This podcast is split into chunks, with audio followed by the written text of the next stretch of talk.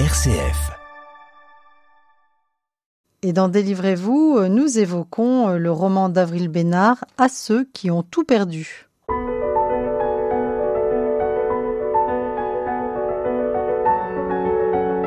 Délivrez-vous. Laetitia de Traversée. Un roman qui nous met en empathie avec toutes les victimes de la guerre et de toutes les guerres. C'est l'ouvrage que vous venez nous présenter, Avril Bénard, et il s'intitule À ceux qui ont tout perdu. Merci d'être avec nous. Merci à vous de me recevoir. Ce premier roman publié aux éditions des Instants, qu'est-ce qui vous a donné envie de l'écrire? Êtes-vous concerné par ce sujet? Euh, Je suis pas directement concernée. Ce qui m'a donné envie de l'écrire, en fait, le titre le dit, c'est que c'est vraiment un hommage et une dédicace aux êtres qui ont à, tout perdre, qui ont à être confrontés euh, à une urgence, à un départ euh, précipité. Alors le livre se passe pendant une guerre, mais ça peut aussi être la guerre symbolique, en fait, qui ça peut être une dépression, ça peut être une séparation, ça peut être une guerre. Donc c'est vraiment euh, pour ça, pour euh, cet hommage-là, euh, et l'hommage à leur courage et l'hommage à ce qui est invivable en fait, mais pas dans, enfin pas pour rendre gloire, dans le sens hommage, mais hommage à ces êtres-là. Oui, c'est impressionnant hein, parce que le, le, thème, ça pourrait être vous avez une heure pour faire votre valise. Qu'est-ce qui se passe dans votre tête? Oui, c'est vraiment ça. Et tout votre roman est, est, autour de cette question, avec différents personnages qui vont vivre des choses très contrastées euh, avec cette urgence de partir et de faire sa valise. Vous avez proposé à Sylvie Germain de préfacer votre ouvrage et elle dit comme est bref le temps du récit condensé en une heure et limiter le lieu de l'action concentré dans un immeuble. Tout se joue dans une abrupte trouée de temps, une trouée de stupeur et d'effroi, telle que les guerres en sèment tout le basculement de la vie de gens ordinaires, brutalement arrachés à leur habitation, leurs habitudes, etc. Euh, Qu'est-ce qui vous a donné cette idée? C'est aussi parce que c'est une question que je me suis souvent posée. Euh, comment comment on résume une vie et, euh, et donc là, en effet, tous ces êtres ont à résumer leur vie en une heure et ils ont à faire des choix. Et l'idée, c'est que comme ils font ce bagage d'une vie, ils emmènent des objets, ils emmènent des choses qui comptent pour eux, qui sont symboliques, et c'est pour ne pas tout perdre en fait, et pour ne pas perdre leur passé et leur identité. Et donc c'est une question que je me pose souvent. Comment on peut pas se la poser réellement dans un moment de paix, en fait? C'est l'urgence qui sait. C'est l'urgence qui est capable de répondre réellement à cette question-là, de qu'est-ce qui compte réellement, en fait. Qu'est-ce que je garderai de ma vie? Oui, qu'est-ce que je garderai de ma vie? Qu'est-ce que j'emporterai? Oui, et, et, ils réagissent tous d'une manière très différente, en fait. Il y en a qui vont être très attachés aux choses, il y en a qui ne vont pas l'être. Il, y a un des personnages qui ne veut même pas s'en aller, en fait, euh, parce que lui, il a déjà eu à s'exiler. Il vit dans un tout petit lieu euh, qui est son royaume, dans, le, dans, lequel il a une grande liberté. Les murs sont roses, le canapé est rouge, et il est polonais, il s'appelle Marek, et il a des livres. Et tout ce qui compte pour lui, ce sont ses livres avec la langue qui est acquise de, de, du pays dans lequel il est arrivé et qui d'acquérir cette langue lui a permis de, de ne pas être abusé aussi par ce lieu. Oui, et il dit, j'en ai rien à foutre qu'on me sauve. Hein, je, je, oui. je, lis ce que vous écrivez à son ça. sujet. Je partirai pas, vous entendez. Vous m'obligerez pas et me sauver. Pourquoi? Qu'est-ce que j'aurais à sauver? Je vous ai rien demandé. Ouais. Donc euh, on entend ce cri, euh, ce cri. Il n'a pas de raison de partir. Et peut-être que si on lui, si, si c'était lui qui décidait de partir, peut-être qu'il partirait. Mais c'est aussi, on vient le chercher. Les soldats qui sont là pour tous les évacuer viennent le chercher. Et un sauvetage, ça peut être très violent aussi. Et ça peut être très subi. Et lui. Il, je dis, il a le visage irracontable de celui qui vient de refuser un secours, mais c'est vraiment ça, c'est que lui, il est dans, c'est le héros en fait. C'est pas le héros du livre, mais c'est le héros, c'est celui auquel on voudrait ressembler, qui a un courage qui est de l'ordre de la folie aussi, en un sens.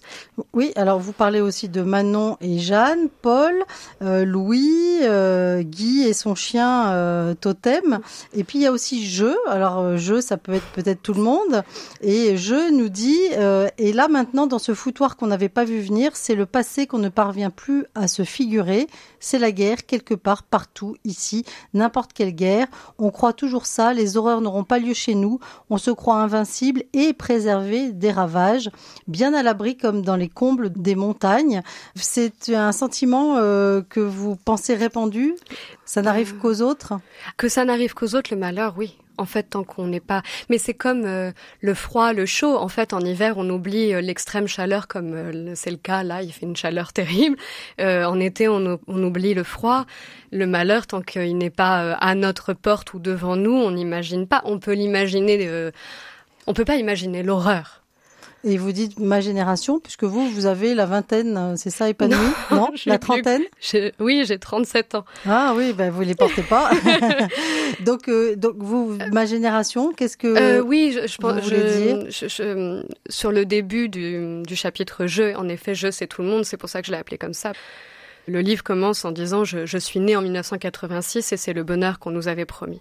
Et je pense que, enfin, pour en parler aussi beaucoup à mes amis, euh, aux gens qui sont autour de moi, nous on est en effet des années 80 et c'était, euh, ça veut pas dire que c'était le bonheur dans le monde, mais il y avait quelque chose d'extrêmement. C'est surtout que nos les parents. Années disco, hein, oui, ça? les années disco. Et puis nos parents pensaient euh, que toutes les guerres étaient derrière, vu toute l'horreur qu'il y avait eu au XXe siècle. On pensait qu'on avait tiré des conclusions et qu'enfin euh, les humains euh, avaient compris que voilà, on allait arrêter. Euh, et en fait, il y en avait pendant, même pendant que j'étais petite. Mais c'est ce que je dis, c'est que c'était des, des noms très lointains. Et c'est encore cette histoire que le malheur, tant qu'il n'est pas devant nous, il n'existe pas. Tchernobyl, Sarajevo, enfin, c'était des mots. moi, j'entendais ces mots, j'arrivais même pas à les prononcer. Et donc le sentiment pour vous, oui, le sentiment du coup, c'est quoi? C'est de l'indignation, de l'effroi? Oui, l'indignation, de l'effroi, d'avoir été un peu floué aussi, qu'on a une vraie candeur euh, qui là se brise petit à petit. Je l'ai écrit bien avant la guerre en Ukraine, mais là, il y a la guerre en Ukraine, c'est juste à côté de nous. Enfin, on est tous abasourdis et secoués parce que c'est juste à côté de nous et qu'on pensait que c'était fini, toutes ces choses-là. Surtout, enfin, en Europe, encore, encore plus. Alors, pour mieux comprendre votre propos, on va se plonger dans la musique sur laquelle vous avez écrit Avril. Et donc, c'est une bande originale du film Ulysse Gaze, Le regard d'Ulysse, hein, c'est ce que ça veut dire. Et vous nous direz pourquoi après.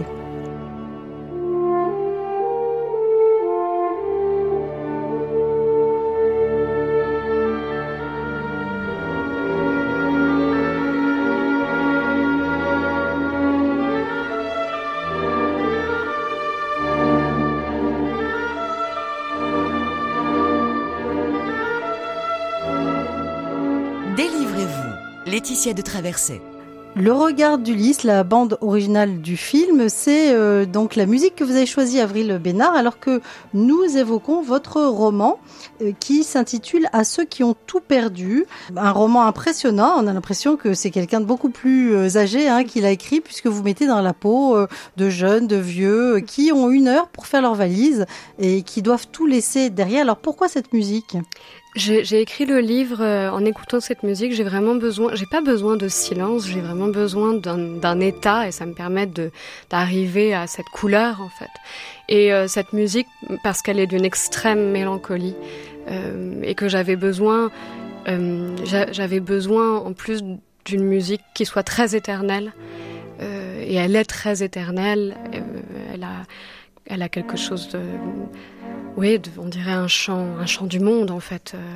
Et j'ai commencé à l'écrire sur cette musique. Et puis petit à petit c'était euh, c'est comme un vêtement euh, auquel on est voilà je, très habitué. Euh, je pouvais plus je pouvais il y avait mes personnages qui apparaissaient. Et encore maintenant quand je l'écoute je vois Manon je vois Jeanne je vois Marek qui sont qui apparaissent. Qui vous habitent encore. Alors Manon et Jeanne justement Manon est la maman Jeanne sa fille. Jeanne ramasse des trucs par terre hein, n'importe quoi un bout de verre c'est un symbole pour vous? Oui enfin c'est quelque chose que l'enfant fait euh, ma fille, hier j'étais au jardin avec elle, elle, m'a dit je veux ramasser des trésors. Elle a, elle m'a fait tout porter. J'avais des pommes de pain, des bâtons, j'arrivais même plus à bouger. Euh, il y a cette chose de de glaner en fait et les la quête des trésors. Oui, et aussi parce qu'on reste des de façon ancrée, on est quand même des chasseurs-cueilleurs. Donc il y a est-ce que ça peut nous servir? Parce que finalement mon livre parle d'objets euh, dans l'aspect symbolique, dans l'aspect sentimental, mais en tant qu'humain, on, on a besoin d'objets aussi en tant euh, comme outil.